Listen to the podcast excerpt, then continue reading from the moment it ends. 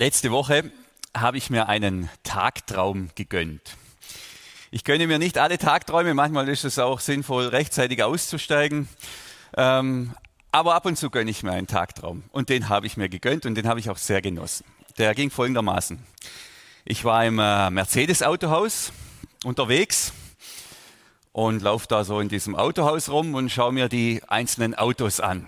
Und dann sehe ich da so einen richtig schönen Mercedes, voll elektrisch natürlich, ähm, Allrad, ganze Familie passt rein. Also wunderbares Auto. Und dann äh, kommt der Chef des Autohauses zu mir. Er sagt, ja, schönes Auto, geil, gefällt Ihnen? Ich sage, ja, das gefällt mir wirklich sehr gut. Ähm, aber ich sage es Ihnen gleich, sage ich dann, ähm, das ist äh, hier nicht mein Budget. Ich äh, bin normal eher bei, im Bereich von Opel unterwegs und äh, nicht, nicht bei Mercedes. Dann schaut er mich an und sagt, ähm, Sie könnten mich ja bitten, ob ich Ihnen das Auto schenke. Und ich denke mir, soll ich das jetzt machen? Soll ich da jetzt hier einen Kniefall vor dem machen? Auf der anderen Seite, was verliere ich denn, wenn ich ihn frage, ob er mir das Auto schenkt? Und dann sage ich mir, okay, ich habe nichts zu verlieren, kriegt ja keiner mit. Ähm, und sagt, würden Sie mir denn das Auto bitte schenken? Und dann strahlt er mich an, lacht mich an, zieht einen Schlüssel aus der Tasche und sagt, gute Fahrt. Ich wünsche Ihnen viel Freude mit dem Auto. Das ist ein Tagtraum, gell? Das hat halt mit der, das hat mit der Wirklichkeit nicht viel zu tun. Aber das wäre doch wunderbar, wenn's, wenn es so ein Autohaus gäbe. Es wäre nicht nur für mich als Pastor oder für uns hier schön, das wäre gesellschaftlich, wäre das der Hammer, wenn wir ein Autohaus hätten, wo man sich jedes Auto aussuchen könnte und dann das bekommt, wenn man einfach nur ehrlich drum bittet. Da wird dann plötzlich die ähm, die einfache Mitarbeiterin oder einfache Mitarbeiter kämen dann mit dem AMG vorgefahren und der Chef hätte den Polo. Das wäre alles egal. Es gäbe keinen Unterschied mehr. Der Standesunterschied auf den Straßen würde aufhören. Wir würden alle gleich, weil wir hätten alle Zugang zum Gleichen. Das wäre das wär der Hammer. Das wäre wirklich ein Riesenfortschritt. Aber eben, leider gibt es kein Autohaus, wo man sich sein Tagtraumauto einfach nur aussuchen kann und einfach nur drum bitten muss. Und jetzt haben wir auch genug geträumt. Wir gehen jetzt in die Realität. Ich würde sagen, aus dem beglückenden Tagtraum heraus in die harte Realität des Lebens hinein. Und in dieser harten Realität waren wir jetzt in den letzten Sonntagen schon sehr intensiv unterwegs. Apostelgeschichte, das hat Lukas, der Arzt, aufgeschrieben, die Geschichte von Jesus. Am Anfang im Lukas-Evangelium und dann die Geschichte der ähm, frühen Kirche, die Apostel, die da natürlich was zu sagen haben, aber auch diese ersten Christen. Ähm, und das sind harte, steinharte Realitäten. Ich habe hier nochmal einen Stein dabei, die uns da begegnen. Apostelgeschichte 4, 5 und 6 und 7, das waren die, die Themen der letzten Predigten. Kapitel 7, damit haben wir uns letzten Sonntag auseinandergesetzt. Das ist die äh, Steinigung ähm, des Stephanus. Ähm, dieser Diakon wird gesteinigt, weil er zu seinem Glauben steht und weil er sagt, ich glaube, dass dieser Jesus der versprochene Retter war, der Messias. So wird Stephanus auch zum ersten Märtyrer im Steinhagel dieser wütenden Menge. Und jetzt gehen wir in das Kapitel 8 hinein, Apostelgeschichte Kapitel 8. Saulus aber war völlig einverstanden mit dieser Hinrichtung. Da habe ich letzten Sonntag habe ich dieses, diesen Vers schon vorgezogen. Saulus, äh, dieser junge, würde ich mal sagen, fanatische Theologe, dieser aufsteigende Stern am jüdischen Gelehrtenhimmel, völlig gibt er sich seiner Sache hin und seine Sache ist die Ausmerzung und die Ausrottung der frühen Kirche, von dieser neuen Jesus-Sekte, die da entstanden ist.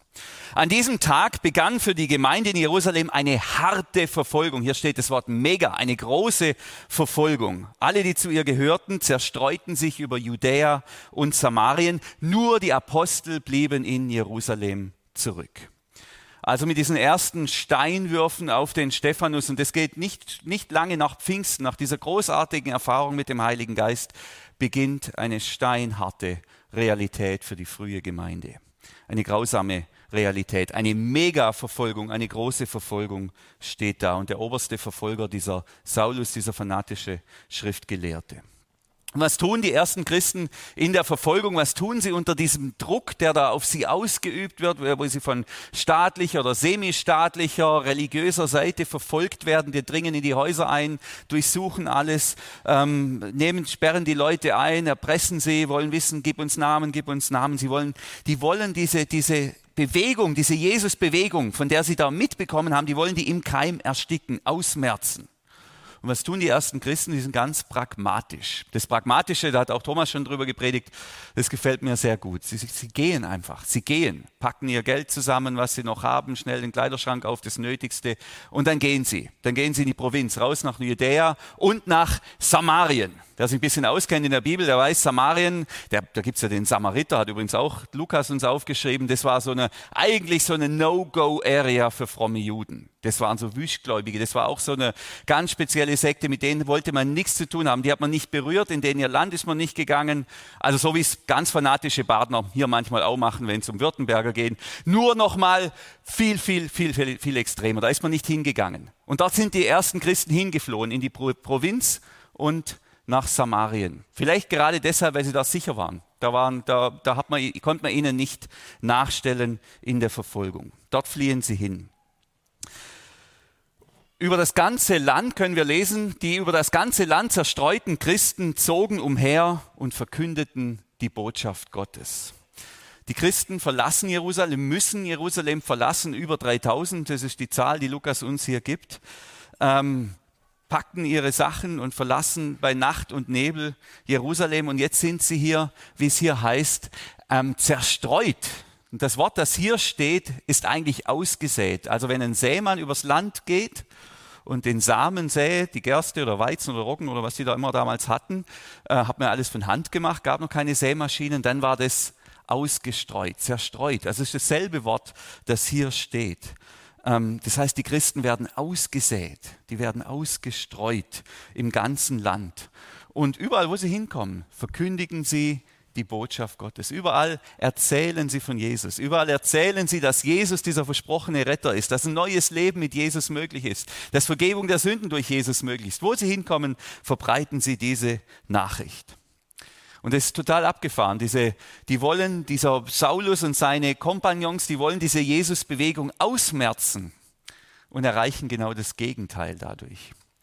Meine Frau und ich, wir hatten mal so einen Essigbaum im Garten. Ich weiß nicht, ob ihr die kennt. Wunderschöne Bäume auf der einen Seite. Äh, Im Herbst wunderbar. Aber der war, hat uns da nicht reingepasst. Dann habe ich den umgesägt, der Essigbaum. Und dann, ich denke, es war im nächsten Jahr, äh, war überall, wo Wurzeln waren von diesem Essigbaum, überall waren lauter kleine Essigbäume. War alles voll, tausende von diesen kleinen Essigbäumen. Habe ich den einen entfernt, habe tausend kleine bekommen. Ähm, war jetzt in dem Fall nicht so schön. Die mussten alle dran glauben, jeder Einzelne. Gell? In dem Fall war es nicht so schön, aber das ist, finde ich, genau dieser Effekt, der hier passiert. Ähm, Gott macht aus dieser Verfolgung Gott macht aus dieser Verfolgung noch einen Sieg, indem sich die gute Nachricht von Gott im ganzen Land verbreitet. Ähm, nicht nur in Jerusalem, sondern im ganzen Land. Wir kennen das übrigens auch aus unserer Geschichte. Unsere Gemeinde gehört ja zu der sogenannten Täuferbewegung. Die hat hier ihre Wurzeln in Süddeutschland und in der Schweiz, in Zürich. In Schaffhausen äh, wurde das wichtigste täuferische Bekenntnis formuliert. In Schleitheim am Randen, kleines Dorf, vielleicht 40 Kilometer von hier.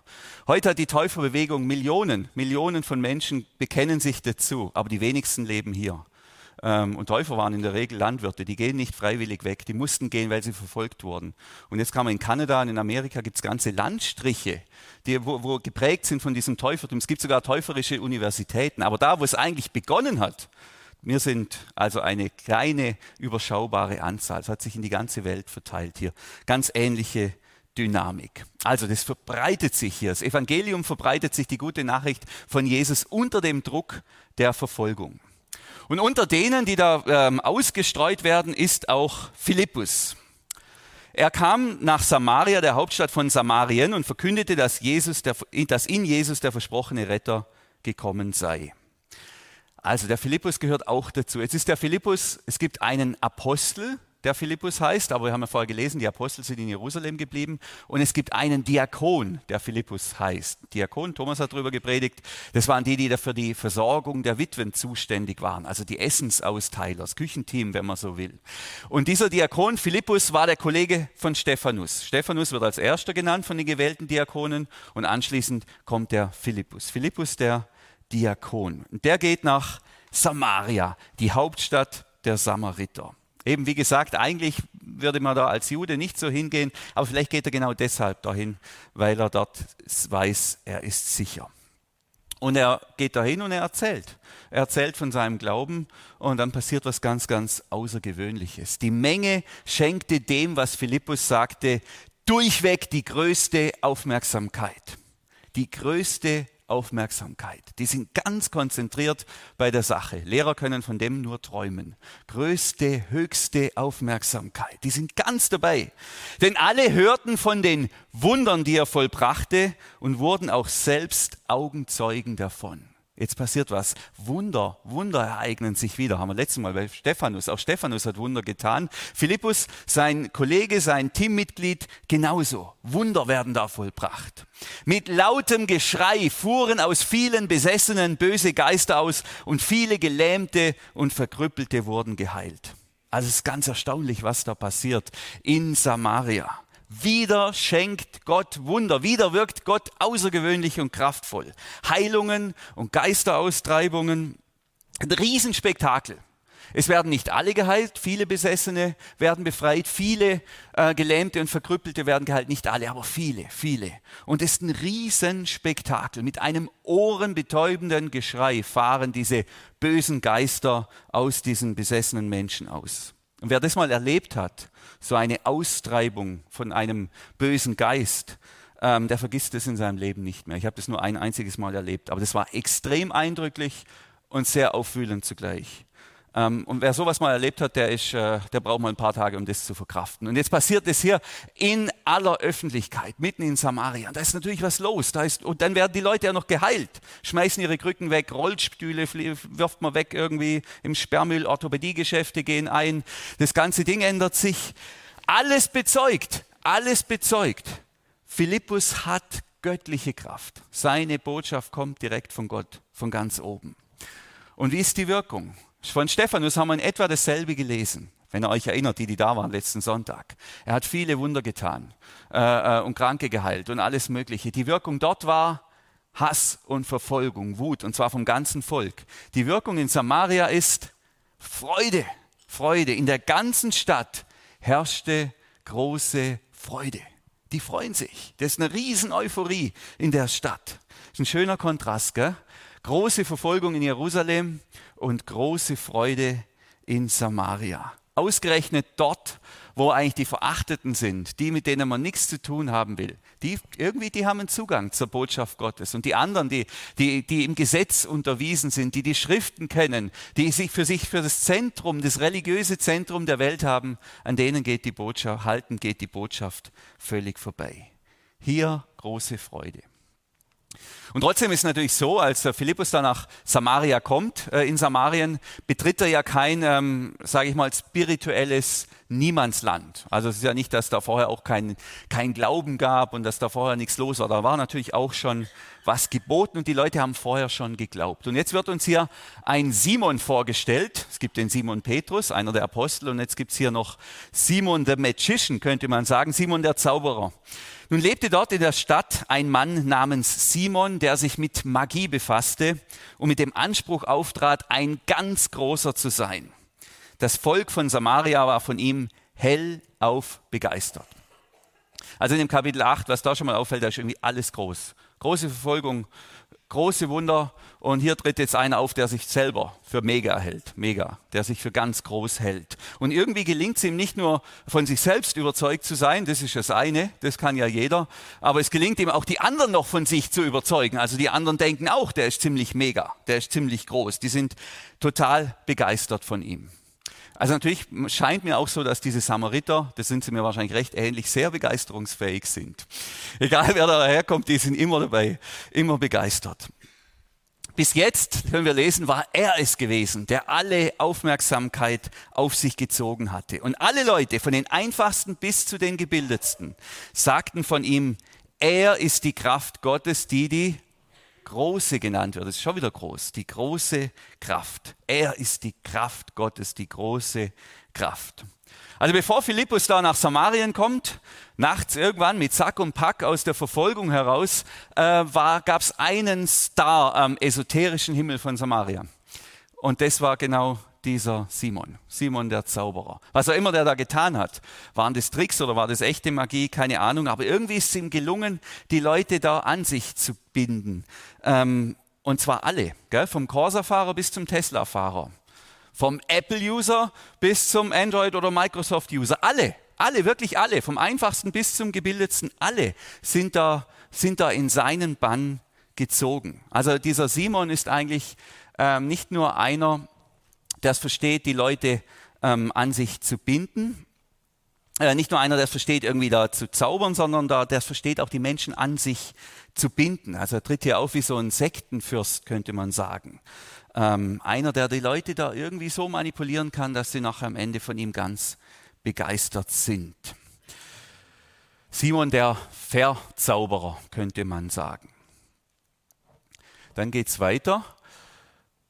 Dass er so im Mittelpunkt der Aufmerksamkeit stand, hatte seinen Grund. Denn durch seine Zauberkünste hat er die Menschen im Laufe der Zeit regelrecht um den Verstand gebracht. Also irgendwie ist es ihm gelungen, die Leute da total total mitzunehmen, total für sich zu vereinnahmen, total für sich zu gewinnen. Und zwar alle. Also sie sind ihm fast hörig. So, jetzt kann man sich vorstellen, jetzt hat man hier da so einen, so einen Star-Esokeriker, Zauberer, dem alle hörig sind und äh, äh, der da hier sich selber für einen ganz Großen hält und von dem alle sagen, der ist die große Kraft Gottes. Und dann kommt auf der anderen Seite dieser Philippus, dieser Diakon da und dann fahren die Dämonen aus und dann passieren da Wunder. Da kann man sich vorstellen, was wird da jetzt wohl passieren? Wie, wie crashen die zwei aufeinander? Wer setzt sich da durch? Und dann ähm, passiert was ganz Interessantes. Als nun Philippus die Botschaft von der anbrechenden Herrschaft Gottes verkündete und von Jesus Christus und der Macht seines Namens glaubten die Leute ihm. Die glaubten ihm, die sagen, das stimmt mit dem Jesus und ließen sich taufen, Männer wie Frauen, alle. Die glaubten ihm, die, die, die sagen, Philippus, das ist gut. Die spüren, das ist Wahrheit. Und nicht nur im Sinn von, das ist richtig, sondern das ist verlässlich. Das ist der Weg zu Gott. Jesus ist der Messias, Jesus ist der Weg zu Gott. Und jetzt kommt dieser eine Satz, auch Simon kam zum Glauben. Ganz erstaunlich. Auch dieser Simon kommt zum Glauben an Jesus. Nach seiner Taufe schloss er sich eng an Philippus und konnte nicht genug staunen über die großen, machtvollen Wunder, die durch ihn geschahen. Ähm, und das ist total unglaublich, was da steht. Ähm, zunächst mal, dass der sich taufen lässt. Also das, dieser Simon der Magier kommt zum Glauben und lässt sich taufen. Und danach hält er sich an Philippus und staunt über die Wunder. Und das ist eigentlich ironisch. Gell? Ähm, er ist ja eigentlich der Profi. Also er ist ja Experte so auf dem Gebiet der Zauberei. Und wenn, wenn ein Profi, der sich selber für einen Großen hält, von dem alle sagen, das ist ein ganz großer, wenn der ins Staunen kommt, dann hat man es hier mit etwas ganz Außergewöhnlichem zu tun. Also wenn ein Zimmermann, Meister, zum Haus kommt und staunt über die Zimmereikunst, dann haben wir es mit einem ganz außergewöhnlichen Haus zu tun. Oder Ali? Wo ist er? Da, genau, oder? Kann man sagen. Weil wenn der Magier, der sich da eigentlich auf die Zauberei versteht, staunt, dann haben wir es hier wirklich mit einer außergewöhnlichen Kraft zu tun. Aber das eigentliche Zeichen hier, das ist die Taufe von Simon, dem Magier. Muss man sich mal vorstellen. Der, der das alle für sich vereinnahmt hat, kommt zum Glauben und lässt sich taufen. Was für ein Zeichen, was für eine Machtdemonstration Gottes. Also ich stelle mir vor, jetzt die Landesgartenschau geht ja jetzt dann Ende April, Anfang Mai los nach Ostern und dann kommt zum Beispiel, ich weiß nicht, ob es ein gutes Beispiel ist, Uri Geller. Ist das ein gutes Beispiel? Der kommt zur Landesgartenschau, kommt aufs Kirchenschiff äh, und ist da bei einer Andacht dabei zum Beispiel und kommt zum Glauben an Jesus. Gell? Und dann wird er von Thomas getauft in Überlingen, öffentlich am Bodensee. Pastor Thomas tauft Uri Geller. Da wäre nicht nur der Südkurier da, das kann man mal davon ausgehen. Da wäre was los, das wäre ein kräftiges Zeichen. Oder vielleicht kommt ja sogar der Dalai Lama äh, und wird von Thomas getauft im Bodensee. Stellt euch das mal vor, das wäre das wär eine Machtdemonstration. Und genau so in diese Richtung geht es hier. Das war die wohl spektakulärste Taufe in diesem Jahr in Samaria. Und natürlich eben der Simon, der bleibt, hält sich an den Philippus, kommt aus dem Staunen nicht mehr heraus. Ähm, und jetzt, äh, wenn da natürlich sowas passiert, wenn sich sowas ereignet, wenn da so viele Menschen zum Glauben kommen, wenn da so eine Erweckung passiert, dann gibt es ja auch so, dann, dann gibt es ja, das strahlt über eine Region aus, dann gibt es Reaktionen. Das passiert ja auch. Ähm, das spricht sich bis nach Jerusalem rum, was da passiert. Die Apostel in Jerusalem hörten, dass die Leute in Samarien die Botschaft Gottes angenommen hatten. Deshalb schickten sie Petrus und Johannes dorthin. Gerüchte. Gerüchte, irgendwas passiert da in Samaria. Da passiert was ganz Großes. Gott wirkt, schenkt Zeichen und Wunder. Und die zwölf, die zwölf aus dem engsten Kreis von Jesus, die mit Jesus unterwegs waren, beraten sich und sagen, okay, Petrus und Johannes, geht ihr zweimal dahin, schaut mal, was da los ist. Da passiert irgendwas. Wir müssen dort sein. Wir können das nicht einfach so laufen lassen. Und Petrus und Johannes machen sich auf den Weg dorthin. Und jetzt kommen wir zum Thema Gebet. War wieder eine extrem lange Autobahnauffahrt bis zu unserem eigentlichen Thema. Ähm, aber wir, wir, wir, kommen an, wir kommen an. Und dann passiert Folgendes. Übrigens machen wir heute das ganze Kapitel 8 durch, gell? nur zur Beruhigung, das ist so lang. Ähm, die beiden kamen in die Stadt Samaria und beteten zu Gott, dass er den Getauften seinen Geist schenke. Denn die Menschen waren zwar im Namen von Jesus des Herrn getauft worden, aber der Heilige Geist war noch auf keinen von ihnen herabgekommen. Nach dem Gebet legten Petrus und Johannes den Getauften die Hände auf und sie wurden vom Heiligen Geist erfüllt. Hier passiert was ganz Verrücktes. Ähm, hier haben wir eine Erweckung mit Geistverzögerung, nenne ich es jetzt mal. Die Menschen kommen zum Glauben an Jesus Christus, äh, lassen sich taufen, aber dieser Heilige Geist, diese Kraft Gottes, diese unglaubliche Macht Gottes nimmt nicht in ihnen Wohnung. Die, die passiert nichts. Der Himmel bleibt verschlossen. Und dann kommen die zwei Apostel, Petrus und Johannes, und sie bitten Gott, sie bitten Gott, dass er auch den Samaritern den Heiligen Geist schenken möge, legen ihnen die Hände auf und der Heilige Geist kommt auf jeden einzelnen dieser Menschen. Und das ist irgendwie verwirrend, gell? verwirrend, weil Petrus selber hat noch am Pfingsten in diesem Jahr, als das passiert ist, äh, hat er noch gepredigt. Ähm, er hat gepredigt, äh, nach Pfingsten kehrt jetzt um und lasst euch taufen auf Jesus Christus. Nicht trinitarisch, auf Jesus Christus. Lasst seinen Namen über euch ausrufen und bekennt euch zu ihm, jeder und jede im Volk, dann wird Gott euch eure Schuld vergeben und euch seinen Heiligen Geist schenken. Gell? Also Petrus selber hat gepredigt, ja, wer umkehrt und sich taufen lässt, der empfängt den Heiligen Geist. Ähm, aber es klappt ja gar nicht, was der da gepredigt hat, äh, was Petrus gepredigt hat. Jetzt die sind umgekehrt, die haben sich taufen lassen, aber der Heilige Geist ist nicht gekommen. Da mussten die zwei Apostel nochmal kommen und da irgendwie beten und den richtigen Schalter umlegen und dann kommt der Heilige Geist. Was ist da los? Was ist da los? Wie kann man diese Geistverzögerung erklären? Und die Theologen natürlich, die sind sich nicht einig. Immer wenn man eigentlich jetzt mal ganz dringend eine Antwort will, sind sich die Theologen nie einig. Kann man fast vergessen. Gell? Ähm, Gibt es ganz unterschiedliche Erklärungsmodelle. Aber eine gute Erklärung, die für mich plausibel ist, die sagt in etwa, dass wenn die Menschen einfach so dort in Samaria zum Glauben gekommen wären und den Heiligen Geist empfangen hätten, ohne dass da irgendeiner von den Aposteln dabei gewesen wäre, dann hätten die die wahrscheinlich gar nicht akzeptiert als vollwertige Kirche. Da wären sie noch zu sehr in ihrem jüdischen Denken verhaftet gewesen. Und das hätte irgendwie seinen eigenen Weg genommen. Und nur durch das, dass die beiden Apostel und natürlich nicht nur irgendwelche, sondern Petrus und Johannes dabei waren und dass durch das Gebet der Apostel Gott den Heiligen Geist geschenkt hat, ähm, nur dadurch ähm, wurde das, wurden die auch als vollwertige Christen akzeptiert. Ihr dürft es gerne anders sehen. Für mich ist es sehr plausibel. Andere sagen aber denn, das kann man doch auch ganz anders erklären. Ähm, vielleicht ist es doch so, dass Gott den Heiligen Geist nur dann gibt, wenn man darum bittet, wenn man die Hände auflegt und bittet. Und am besten, wenn das Apostel machen. Also irgendwelche großartigen Amtsträger, die quasi äh, von Gott eingesetzt sind. Nur dann gibt es den Heiligen Geist. So könnte man das ja auch erklären. Oder man könnte sagen, ja, ähm, wenn man richtig tauft, und zwar auf den Namen des Vaters, des Sohnes und des Heiligen Geistes, dann kommt der Heilige Geist. Aber wenn man nur auf Jesus tauft, passiert das nicht. Wären auch mögliche Erklärungen.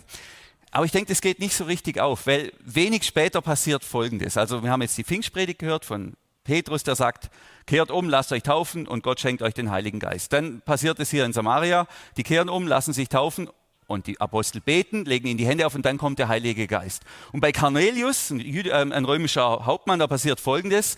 Der Petrus predigt und er hat noch nicht zu Ende gesprochen. Da kommt bereits der Heilige Geist. Gell? Beim einen, da kann der Heilige Geist irgendwie so sehr verzögert und da kann er es schier nicht erwarten. Ähm, Gerade schon der Heilige Geist da. Darauf sagte Petrus zu seinen Begleitern, ja, was sollen wir denn jetzt machen? Die haben ja schon den Heiligen Geist. Jetzt müssen wir sie auch noch taufen. Wir, selbst wenn wir nicht wollten, wir müssen es tun. Wir können gar nicht. Der Heilige Geist ist ja schon da. Wer kann ihnen jetzt die Taufe noch verweigern? Und er befahl sie im Namen von Jesus Christus zu taufen. Jetzt kommt der Heilige Geist und jetzt wird die Taufe noch schnell nachgeschoben, weil die Tatsache, dass der Geist da ist, die ist ja schon gegeben.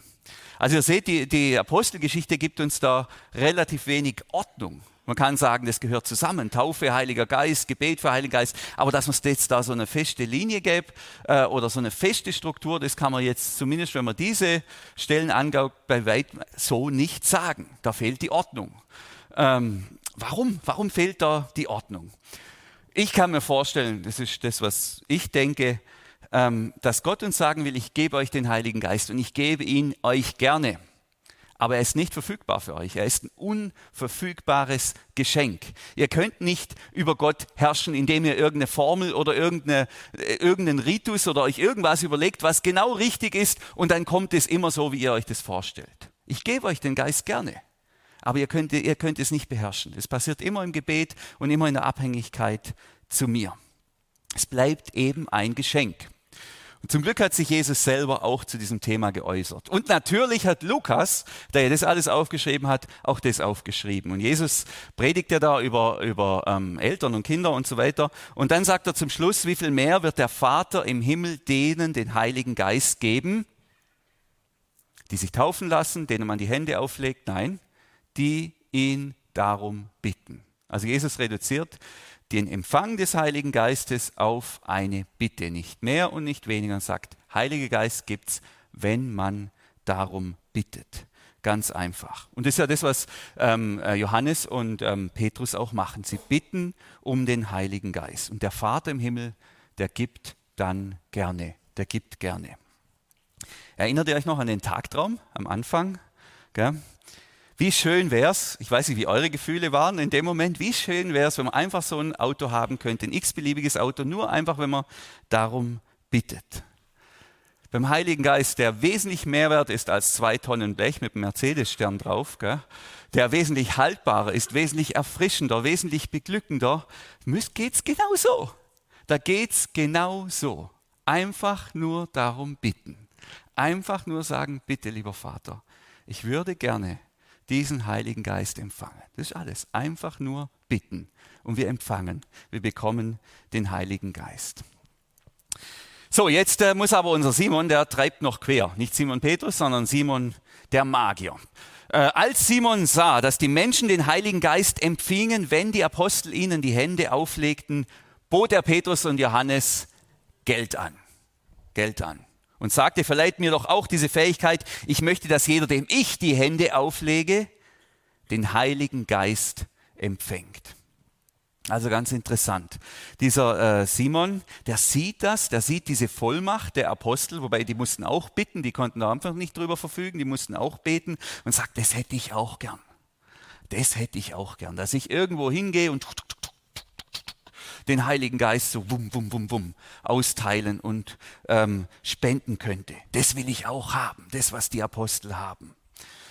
Er möchte sich diese Kraft kaufen. Er weiß nichts Besseres. Er verfällt in so einen alten Reflex, einen Kaufreflex und sagt, ja, das kann man sicher kaufen. Äh, gebe ich denen Geld, die geben mir diese Fähigkeit, bin ich wieder im Geschäft. Gell? Bin ich wieder voll dabei.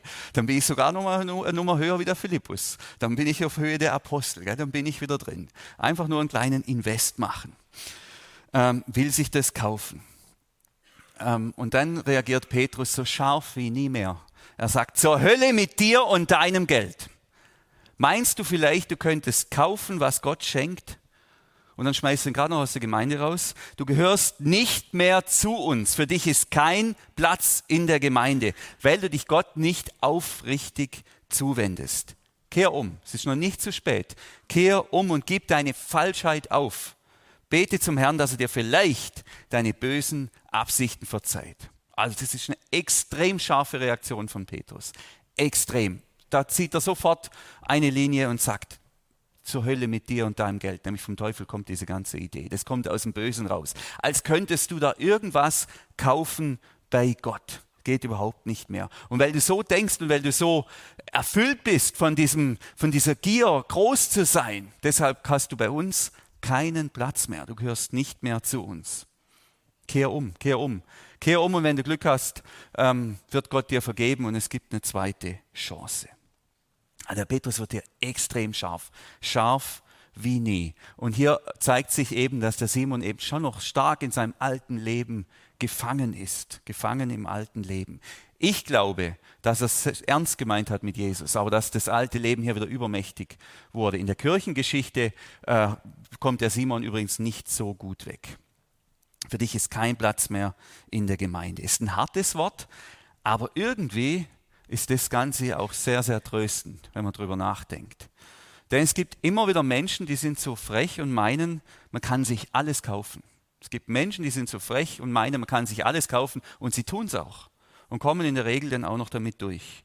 Gerichtsurteile, Sex, Frauen, Männer, Beliebtheit, Klicks bei YouTube, was auch immer, kann man sich kaufen. Es gibt immer Leute, die das auch tun, Männer, die das tun und die damit durchkommen. Und es ist hart für die anderen, die sich nicht alles kaufen können, die vielleicht nicht mal für ihre Kinder das Optimale kaufen können, die ihren Kindern nicht alles bieten können. Ähm, da hat man manchmal das Gefühl, Geld ist der Schlüssel zu allem. Der Schlüssel zu allem. Ohne Geld macht das Leben keinen Sinn. Und das ist Quatsch. Wir sehen nämlich hier, mit Geld stößt man sehr, sehr schnell, sehr, sehr schnell an Grenzen. Und die Grenze des Geldes ist bei Gott. Und versuch bloß nicht, dich bei Gott irgendwie einzukaufen. Steck dein Geld weg, wäre die Botschaft. Gott schenkt uns, er schenkt uns lachend und fröhlich, gibt er uns, sagt, nimm, nimm, ich gebe dir den Heiligen Geist, ich gebe dir es gerne. Aber das ist nichts, was man kaufen kann. Das Geld lassen wir weg. Und das ist das Revolutionäre. Das macht uns nämlich alle gleich. Das macht uns alle gleich. Da draußen, da gibt es Unterschiede. Da gibt es die Großen und die, die viel Geld haben. Und je mehr Geld sie haben, desto mehr können sie sich kaufen. Am Ende können sie sich fast alles kaufen. Aber das funktioniert bei Gott nicht. Da funktioniert es nicht. Da sind wir alle gleich. Da bleibt nur eine einfache Bitte. Eine Bitte. Würdest du mir bitte diesen Heiligen Geist geben? Und Gott tut's. Und er tut's gerne. Er tut's lachend und freundlich. Aber wer es nicht ehrlich tut, wer es mit Hintergedanken tut oder mit Absicht, dem droht hier diese Strafe. Und meine Einladung ist es, dass wir jetzt im Gottesdienst genau das tun, dass wir gemeinsam um diesen Heiligen Geist bitten, dass wir um Gottes Kraft bitten, einfach bitten. Wie im Autohaus, wie es Jesus sagt, wie viel mehr wird der Vater im Himmel denen den Heiligen Geist geben, die ihn darum bitten. Einfach nur bitten. Und wir dürfen das tun und wir sollen es tun. Kann ich mir auch vorstellen, dass manche sagen, ja, Daniel, schöne Predigt, für mich nicht relevant. Ich bin getauft, ich bin erfüllt mit dem Heiligen Geist, da hat jemand schon mal für mich gebetet oder wie auch immer. Ähm, ich brauche das nicht. Für die Bibel übrigens ist es kein Widerspruch, erfüllt zu sein mit dem Heiligen Geist und immer wieder neu um diese Erfüllung zu bitten. Ist kein Widerspruch. Direkt nach Pfingsten, ein Kapitel nach Pfingsten geht schon wieder los. Da werden dieselben Leute, die am Pfingsten diesen Heiligen Geist empfangen haben, schon wieder erfüllt mit dem Heiligen Geist und dann immer wieder. Also es ist kein Widerspruch, mit dem Heiligen Geist erfüllt zu sein und gleichzeitig zu sagen, ich strecke mich nach dieser Kraft Gottes aus und lass mich neu füllen. Ich brauche das, dass da quasi von extern mir noch Energie zufließt. Energie, um zu lieben, Energie, um auf dem Weg von Jesus zu bleiben, Energie, um Gott treu zu bleiben, Energie, um zu glauben, Energie, um zu hoffen, Energie, um durchzuhalten und auf dem geraden Weg zu bleiben. Ich brauche auch hier von extern Energie. Also ich kann wie beides. Ich kann erfüllt sein vom Heiligen Geist und kann gleichzeitig um den Heiligen Geist bitten. Finden wir in der Bibel laufend. Das widerspricht sich dort nicht. Und so ist meine Einladung, dass wir nachher beten. Lieber Vater, wer das will natürlich, bitte schenke mir deinen Geist, deinen Heiligen Geist, wer das bisher noch nicht getan hat. Und wer, wer aber schon in einer Form erfüllt wurde von diesem Heiligen Geist, der kann einfach beten, bitte schenke mir wieder neu deinen Heiligen Geist. Ich habe mir das folgendermaßen gedacht. Wir haben äh, zwei Segnungsteam, beziehungsweise heute drei. Wir haben ein Segnungsteam hier in diesem Eck, eins in diesem Eck und eins in diesem Eck. Wer, wer will, dass jemand ihm die Hände auflegt, jemand betet und es zuspricht mit dem Heiligen Geist, der kann sich in eine Ecke begeben zu einem dieser Segnungsteam. Ihr müsst aber nicht. Wir wollen keine Kirche sein, wo es nur so von oben nach unten geht und nur wenn die Leiter, sondern Jesus sagt einfach drum beten, einfach drum beten. Man kann füreinander beten, man kann aber auch nach vorne kommen, fürs Kreuz knien, hier unten oder hier oben und um den Heiligen Geist bitten in aller Freiheit. Gerne dürft ihr zu uns in, in die Segnungsteams kommen, aber auch in aller Freiheit, wo ihr seid, nach vorne hinknien, an eurem Platz oder miteinander. Denn wir leben und vertrauen auf die Verheißung von Jesus, wie viel mehr wird der Vater im Himmel, unser Vater im Himmel, denen den Heiligen Geist geben, die ihn darum bitten. Amen.